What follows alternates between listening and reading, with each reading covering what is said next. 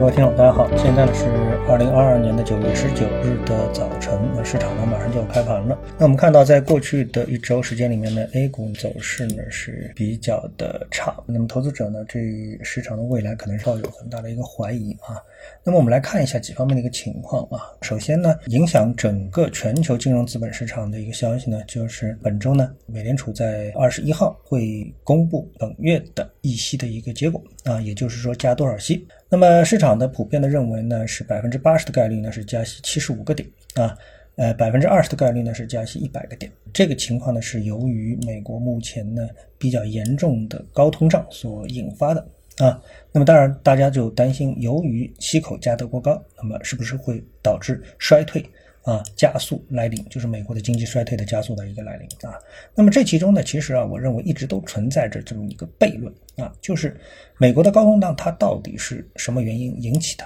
啊？那两方面的原因，一方面就是经济的过热。那经济过热，我们其实都希望经济啊暖起来。比如说我们现在看中国经济，就觉得有点偏冷啊，希望经济呢能暖起来。所以呢，我们在货币政策上呢一直是偏宽松的，就是想通过货币政策的刺激呢，能够把这个经济啊哎搞热啊。但美国现在担心的事情呢，是一个经济呢是过热。但是这个问题呢，对于美国来说呢，又似乎是一个伪命题。为什么呢？因为在连续的加息之后啊，美国的房地产市场啊也面临着极大的困难。啊，房子卖不掉，因为美国的这个贷款利率啊，已经是就是房贷利率到了历史的高点。啊，那么这个利率呢，对于美国的购房者来说呢，几乎是不可忍受的。所以呢，这个新房的销售，呃，也就是通过房贷来买房，美国的房地产市场呢，一下子呢是进入到了相当冷啊，不能说冰点吧，是相当寒冷的这么的一个阶段啊。那么在这种情况下面，如果说我们还确定美国经济是属于过热啊，其实呢，这里面是存在着一定的认知上的矛盾的。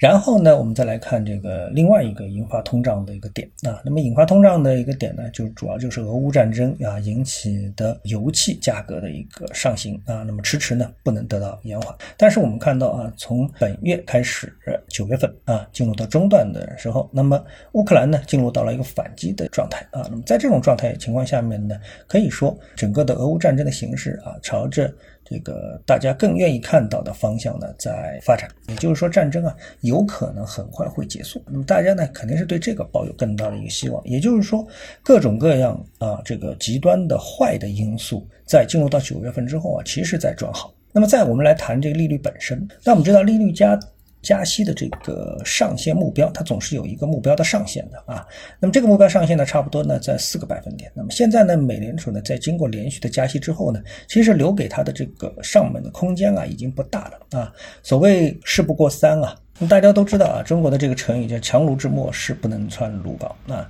连续的暴力的加息之后，那么留给美国加息的啊，美联储加息的上门的空间呢，已经是非常狭窄了啊。那对于多头来说呢，其实就在等待这个。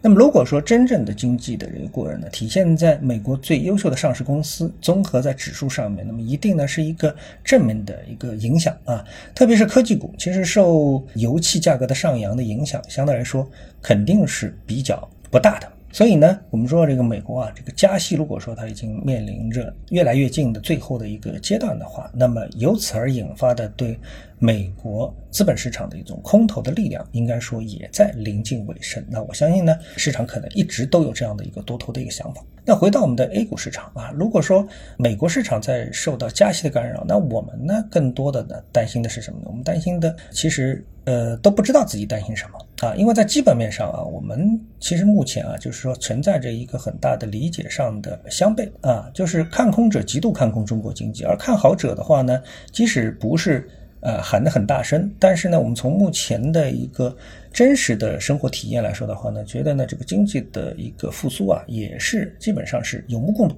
啊。怎么说呢？比如说我们就说上海吧。啊，就是上海，那我们到了现在啊，无论是周末啊，还是这个什么时间啊，我们去看，特别是中秋节啊，整个的一个人流、商场的人流的恢复、经济的状况，我觉得跟这个疫情前啊最好的状况已经是相差无几啊，也几乎所有的这个业态都已经恢复了正常的一个运营啊，除了电影院我没有去考察过之外啊，其他的业态我发现基本上一个不落都已经是重新开放了，而且呢人。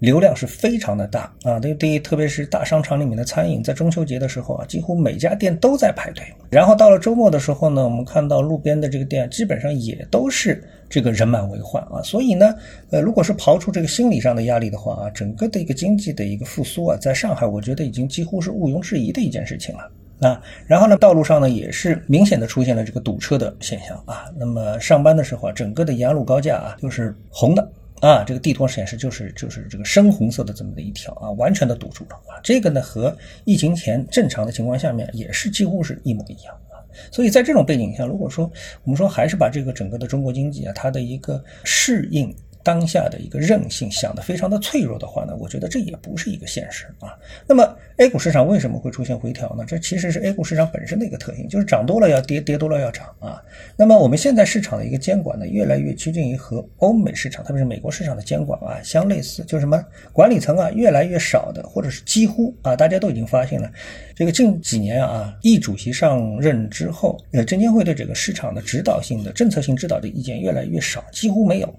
啊，那么市场完全呢，基本就在自己本身制定的游戏规则当中啊，自发的、自主的在进行一个调整啊。如果说要调整的话呢，口头调整的这种现象也越来越少啊。所以在这样的一个背景之下，市场走的更多的是一种技术性的。一种回光返照啊，什么叫技术性回光返照呢？就是原来我们的市场充满了一种投机性，那市场呢总是惊慌于这种投机性，所以呢这个表现出的继续的一种震荡的一个行为。但对我们整体市场而言的话呢，真正受到我们所担心的，比如说中美矛盾啊所带来这种负面影响的行业呢，其实是非常少。我们的本身的支柱性的行业啊，可以说绝大部分并不受到国际市场太多的这么的一个影响啊，所以呢，经过了这个市场的一个深度的一个调整之后啊，我们更多的应该看到的是黎明前的黑暗，而不是一种滑入黑暗啊、无底深渊的这么的一种判断啊，这就是我对整个市场，包括美国市场的一个基本的判断啊，我觉得应该说黎明前的黑暗呢，